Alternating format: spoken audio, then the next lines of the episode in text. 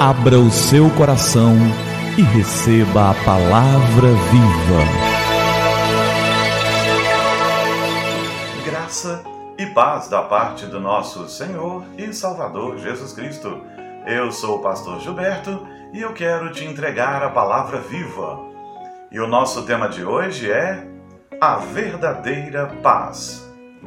Certa vez, um rei encomendou a dois famosos pintores um quadro cuja temática fosse paz.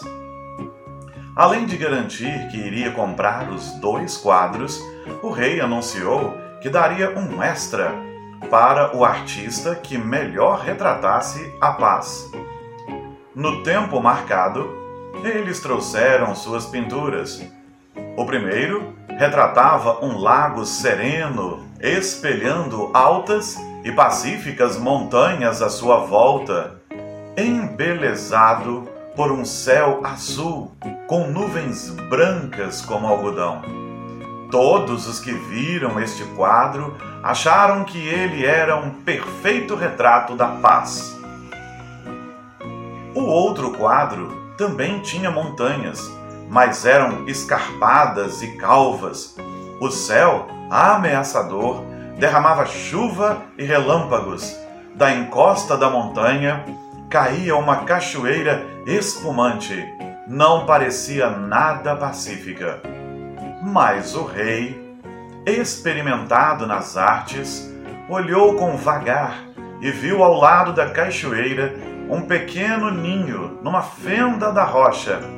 Mamãe Pássaro e seus filhotes repousando em segurança e calmos.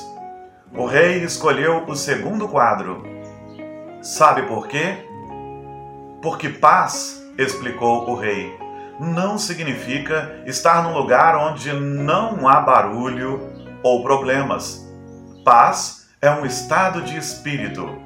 É a capacidade de estar no meio disso tudo e ainda manter a calma do coração. Jesus nos explicou isso e deixou bem claro que só Ele é capaz de dar esta paz, esta calma ao coração. Só Ele nos dá a capacidade de estar calmos, tranquilos e confiados no meio de um turbilhão. No Evangelho de João, no capítulo 14, no verso 27, está registrado o que Jesus disse. E ele disse: Deixo a paz a vocês, a minha paz dou a vocês não a dou como o mundo a dá. Não se perturbe o seu coração, nem tenham medo. Jesus deixa bem claro que o mundo oferece um tipo de paz, mas é uma paz momentânea que depende de circunstâncias, depende de tantas coisas, e ele nos dá a paz verdadeira, que é capaz de nos fazer estar calmos, mesmo no meio de um turbilhão da confusão o apóstolo Paulo experimentou essa paz.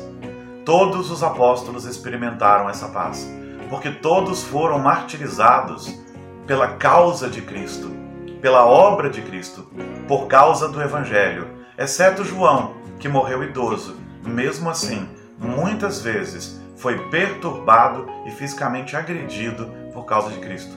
Mesmo assim, esses homens mantiveram a paz.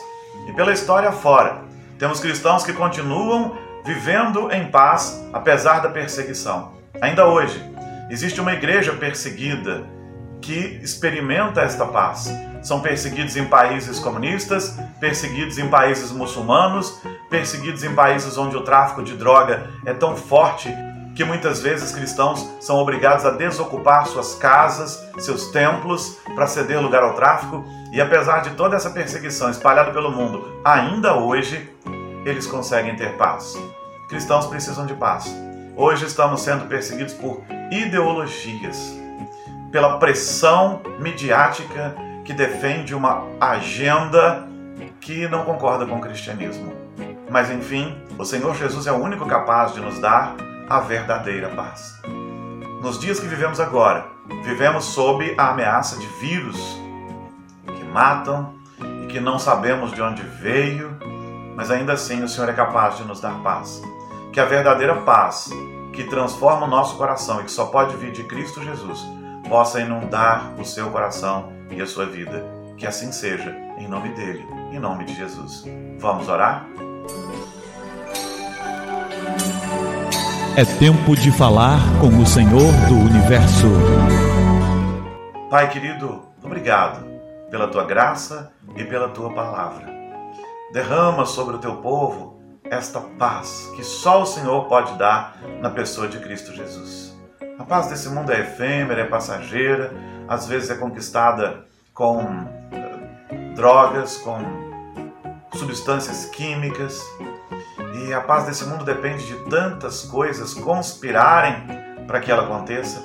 Obrigado, porque a paz genuína que o Senhor derrama sobre nós na pessoa do Espírito Santo, ela não nos pode ser tirada mesmo no meio do furacão. Muito obrigado, que essa paz nos inunde. Dá-nos graça para viver neste mundo e nesses dias. Nós oramos em teu nome, Jesus. Amém. Amém. E que a palavra viva transborde em seu coração que a palavra viva transborde em nossos corações.